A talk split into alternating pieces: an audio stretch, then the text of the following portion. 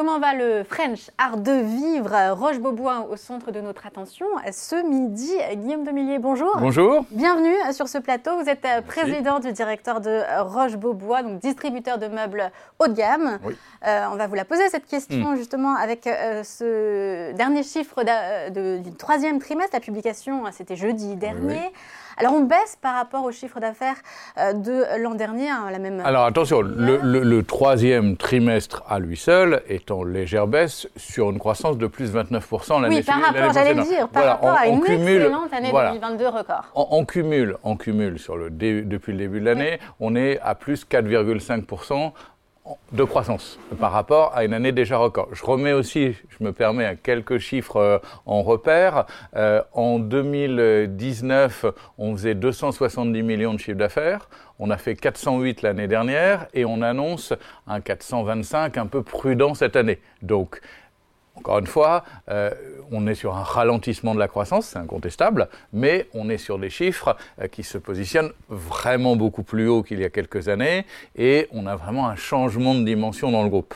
Euh, donc voilà. là, vous avez confirmé en plus vos objectifs annuels. Absolument. ce ralentissement du troisième trimestre, finalement, il était attendu. Mais il, il était attendu puisque, euh, alors, on a une grande chance qui facilite grandement notre vie, c'est que euh, l'essentiel de, de, ce qu'on vend se fait avec un décalage entre la commande et la livraison de 3-4 mois en Europe et jusqu'à 6 mois sur certains marchés. Donc, on a, grâce à ce qu'on appelle le volume d'affaires, sur lequel on communique également, euh, la possibilité d'anticiper assez clairement. Alors, faut quand même qu'on réussisse à livrer correctement, à fabriquer, etc. Mais normalement, ça nous donne en tout cas sur le, sur le volume d'activité une très bonne anticipation. Et donc là, on sait qu'à fin septembre, on cumule, on est à peu de choses près. Alors ça dépend comment on compte. Si on compte avec nos rachats, on est en très légère croissance par rapport au record, encore une fois, de l'année précédente. Si on compte sans les rachats, on doit être à moins 2% sur nos magasins en propre. Donc on reste sur des niveaux très élevés euh, en termes de business et donc en termes d'anticipation. Et donc là, le volume d'affaires, justement, qui est plutôt prédicteur du, du, chiffre d'affaires, il est plutôt euh, stable pour... Euh, il est, par rapport, encore une fois, au record de l'année dernière, il, est, il est stable sur nos magasins en propre. Il est en léger repli autour de 6% sur l'ensemble du périmètre, y compris les franchisés. mais encore une fois, notre volume, il se fait aux deux tiers sur nos magasins en propre. Et ce qu'on consolide en valeur, c'est-à-dire euh, en chiffre d'affaires et donc en rentabilité, c'est surtout nos magasins en propre. Les magasins en franchise euh, nous, nous permettent de consolider uniquement des royalties, donc c'est un petit chiffre par rapport à celui des magasins en propre. Alors il est vrai qu'effectivement, les franchisés souffrent davantage que les magasins en propre. Bah, déjà parce qu'on a beaucoup de franchisés dans des pays euh, émergents, notamment la Chine, qui a été un peu plus difficile cette année. Après, là aussi, des croissances formidables. Au Moyen-Orient, qui souffre un peu plus. Voilà. On va, on, va y revenir, on va y revenir, mais justement, il y avait pas mal d'acquisitions euh, ces derniers temps du côté de. Euh, chez vous, vous avez racheté pas mal de, de franchises et pourtant vous communiquez euh, pas à périmètre constant. On ne trouve pas forcément. la, donnée à périmètre constant. Mmh. Ah, effectivement, à périmètre constant, les chiffres seront un peu moins bons. Mais notre capacité, si vous voulez, à investir, de ces dernières années. Le, revenu qui a été dégagé, il a été fait en investissant euh, sur les franchisés, en investissant euh, sur des nouveaux magasins. Si on était à périmètre constant, je pense qu'on serait autour de moins 7, quelque chose comme ça. Donc rien de catastrophique, encore une fois, mais les investissements qui ont été faits euh, dans une très bonne période, une période de très forte croissance pour le groupe, ben, ça permet de préparer l'avenir et l'avenir c'est déjà maintenant. Et pour le chiffre d'affaires, alors l'an prochain, le marché anticipe, hein, c'est un courtier qui dit ça, 419 millions euh, d'euros de chiffre d'affaires. Euh, ça veut dire un petit peu en dessous de, l'objectif de, cette, année. Vous vous en dites quoi? Écoutez, c'est difficile. L'anticipation, je pense qu'elle vient d'un marché global qui est compliqué. nous, on surperforme. Euh, pour pouvoir connaître notre chiffre d'affaires de l'année prochaine, il faudrait être en juin 2024. Donc là, c'est difficile et encore une fois, un léger, euh, une légère différence à la baisse, euh, c'est compliqué à anticiper. après, il y a des choses qui sont positives nos investissements, nos nouveaux magasins. On, va avoir 20 magasins en propre supplémentaires entre les rachats euh, et euh, les ouvertures, notamment euh, aux États-Unis. Donc voilà, il y, a des éléments positifs. Après, on est dans une conjoncture, je ne sais pas si elle a déjà été aussi incertaine. Mais c'est ça, on va y revenir, parce qu'en fait, la crise de l'immobilier, finalement, ça vous touche. Moins de transactions, moins de déménagements, moins d'aménagements, moins de mobilier. Donc finalement, vous, regardez aussi forcément. Alors attendez, attendez, parce que ça nous touche dans un sens, c'est-à-dire effectivement, on n'est pas cuisiniste. On n'est pas aménageur. Non, mais c'est vrai.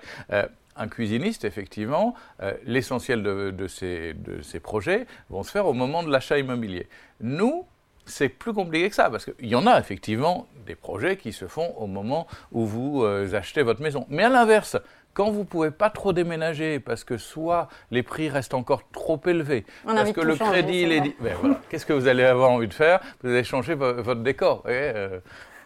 donc, là aussi, euh, il y a des anticipations positives, et ça, on voit un des projets de gens qui disent Bon, bah oui, je déménagerai plus tard, j'ai envie de tout refaire, j'ai envie de tout changer. Après, ceux qui n'ont pas déménagé et qui auraient tout changé en déménagement, on ne les voit pas dans nos magasins, c'est vrai aussi. Alors, vous nous avez beaucoup répété que votre clientèle, elle était peu affectée justement par l'inflation. Est-ce que c'est toujours vrai? C'est toujours et vrai. quelle différence aussi vous faites entre euh, Roche-Beaubois et puis euh, Cuir Center Alors, c'est toujours vrai, effectivement, notre clientèle, elle est peu affectée par, par l'inflation. Elle peut être, par contre, plus affecté par la conjoncture mondiale, par un manque de confiance. On mm. voit euh, typiquement, alors on, l'a vu pendant le début de la guerre en Ukraine, on a fait euh, un février l'année dernière, euh, pardon, il y a deux ans, février 2021, qui n'était pas bon du tout. Par contre, on est reparti dès mars. Mm. Là, on voit sur certains marchés aussi, en octobre, alors fin septembre, on a communiqué, rien de catastrophique, mais on voit sur certains marchés aussi des ralentissements probablement liés à manque de confiance lié, euh, pardon, qui, est consécutif bah, au, conflit au, Proche-Orient. Mais habituellement, ces moments-là durent assez peu et on est très résilient. Euh, après les crises. Donc voilà, là aussi, ça, crée euh, une nouvelle incertitude. Vous, parliez de Cure Center. Ben, Cure Center se porte bien, paradoxalement.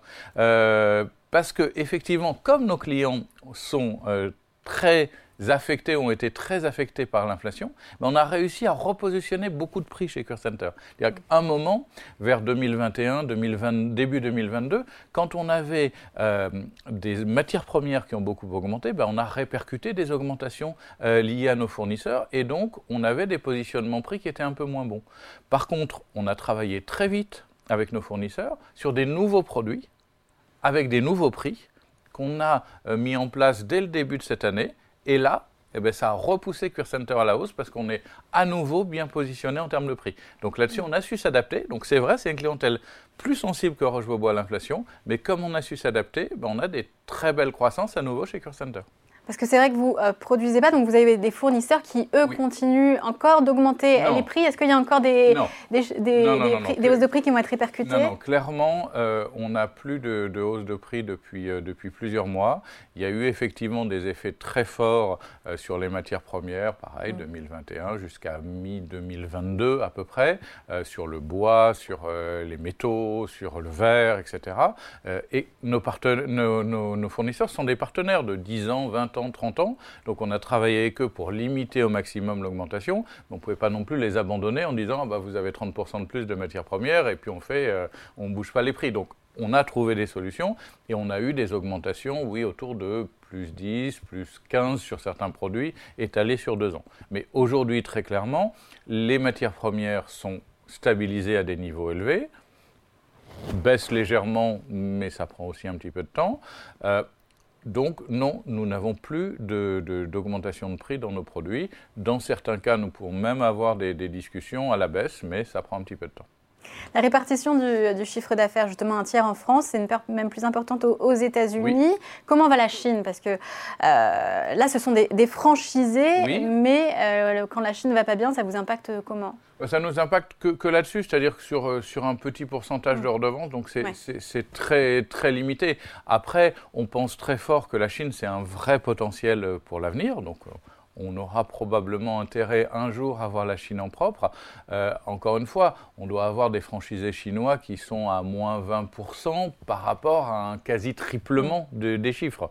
Donc oui, c'est un petit peu moins, un petit peu moins bon. La fin de la politique euh, zéro Covid aux États-Unis, euh, pardon, en Chine a touché effectivement les magasins. Il y a eu moins d'achats, il y a eu plus de voyages, mais voilà, c'est probablement un moment, euh, euh, un moment particulier. On continue avec notre franchisé à investir. On a cinq nouveaux magasins euh, cette année. donc voilà, l'avenir, il est aussi assez beau en Chine, très probablement pour Bois. Et donc aussi beaucoup de, de, croissance externe, 21 magasins à racheter sur l'année, à racheter sur l'année 2023. Enfin, il en reste trois encore à racheter. Alors, rachat et ouverture. C'est-à-dire que. Oui, rachat de euh, franchise et nouvelle ouverture. C'est ça, exactement. Hum, hum.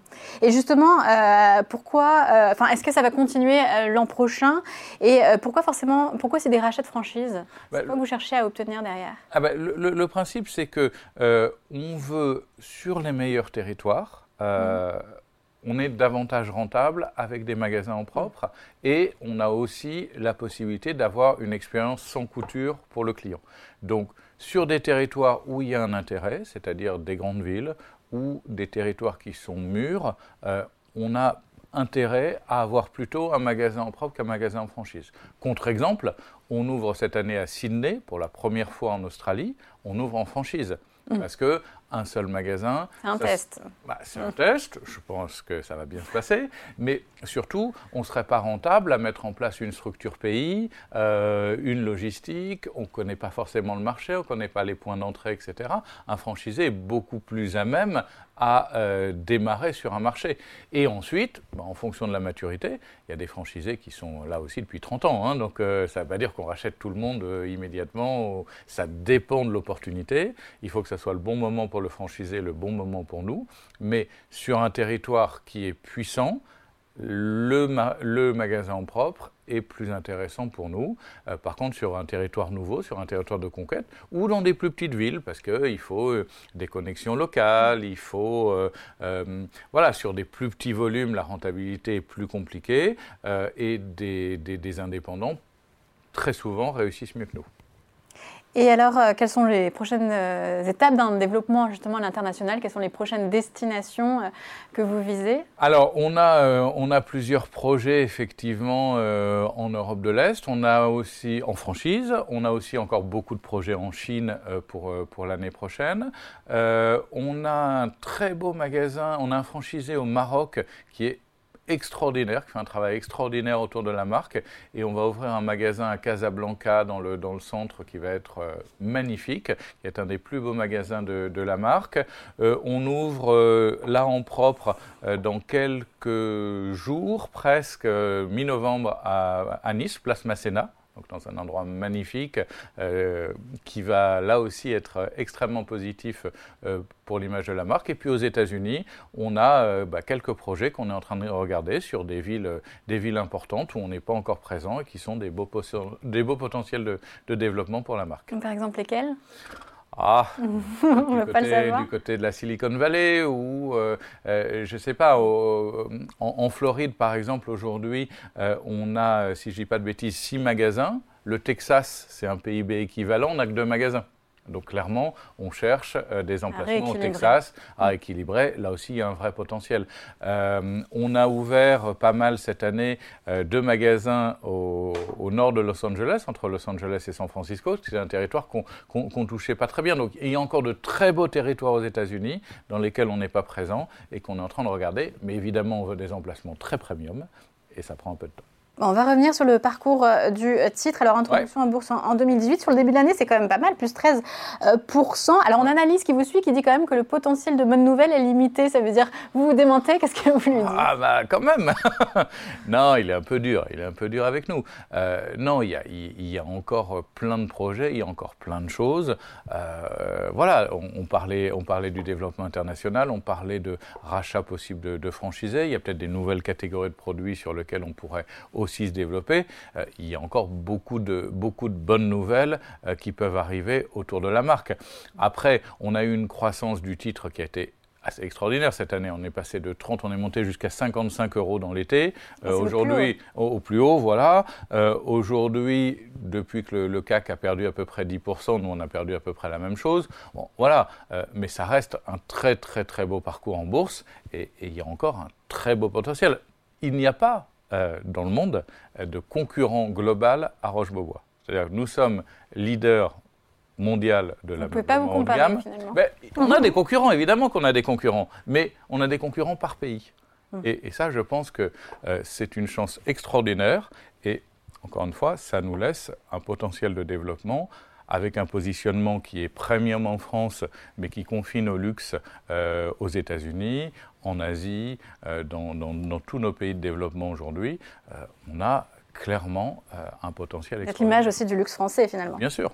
Alors 12% de, flottants, on dit que souvent c'est peu, c'est un peu très parce que c'est liquide euh, et ça favorise la volatilité. Vous vous persistez dans cette stratégie actionnariale Qu'est-ce que alors euh, quel est le rôle aussi du, du, du fonds Alors voilà, j'ai du mal en tant que président du directoire à définir la stratégie actionnariale forcément. On, on, garde les deux familles fondatrices au capital, hein, les, la famille Roche, la famille Chouchan, et puis nous avons depuis 2013 un fonds d'investissement italien, Tambori Investment Partner, euh, type, euh, qui est au capital. Euh, écoutez, ils ont été habitués à un très très beau parcours, et boursier, et en termes de rentabilité. Donc, autant les familles que le fonds d'investissement ne sont pas pressés à bouger. Et ils croient eux aussi beaucoup dans le potentiel euh, d'appréciation de la marque en termes de volume, de rentabilité et donc du titre. Donc oui, c'est vrai qu'un peu plus de, de flottants apporterait plus de liquidité et moins de volatilité probablement, mais voilà, euh, les actionnaires sont bien visiblement dans le capital et il pourrait y avoir un jour des mouvements, mais pour l'instant, euh, voilà, de, j'ai pas d'informations de, de ce côté-là. Eh bien, merci Guillaume Demilly. On était presque dans un euh, salon avec les images qu'on voit derrière nous, dans un salon très confortable. Merci beaucoup. Merci à euh, Je rappelle que vous êtes président du directeur de Roche Beaubois. Merci.